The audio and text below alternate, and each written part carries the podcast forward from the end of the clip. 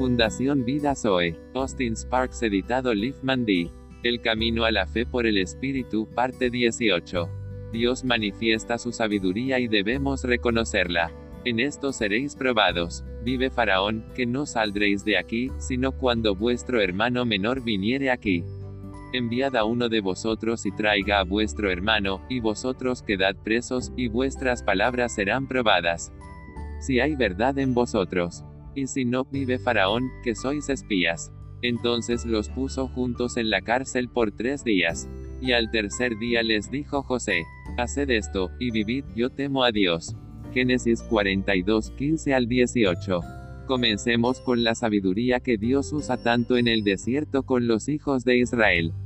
Y de igual con los hijos de Dios por la fe. En Jesucristo heredero según la promesa. Él comienza, cuidaréis de poner por obra todo mandamiento que yo os ordeno hoy, para que viváis, y seáis multiplicados, y entréis y poseáis la tierra que Jehová prometió con juramento a vuestros padres.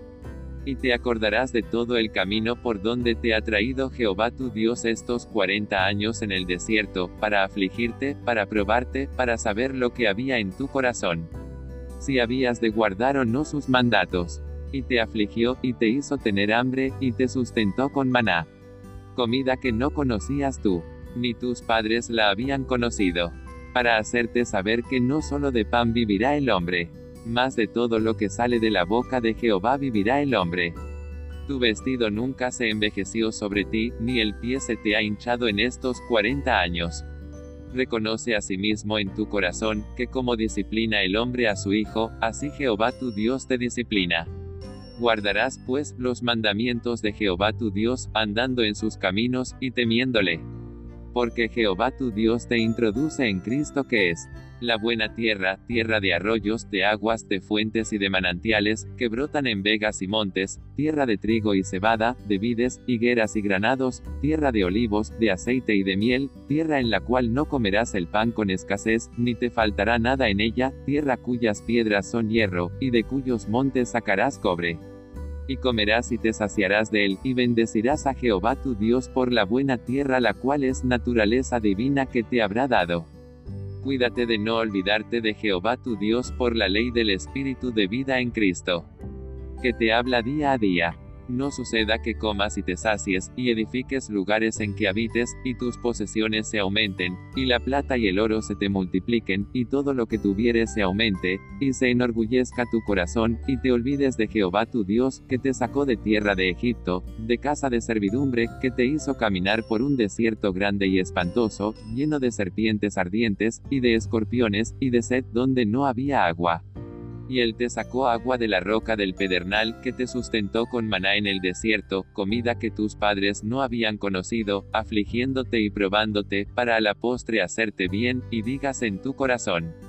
No fue por mi poder y la fuerza de mi mano me han traído esta riqueza sino que de Jehová tu Dios porque Él te da a fin de confirmar su pacto que juró a tus padres, como en este día.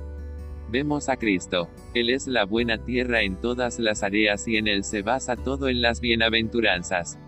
Bienaventurados los pobres en espíritu, porque de ellos es el reino de los cielos.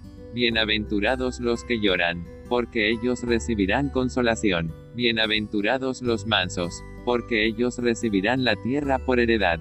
Bienaventurados los que tienen hambre y sed de justicia, porque ellos serán saciados. Bienaventurados los misericordiosos, porque ellos alcanzarán misericordia. Bienaventurados los de limpio corazón, porque ellos verán a Dios.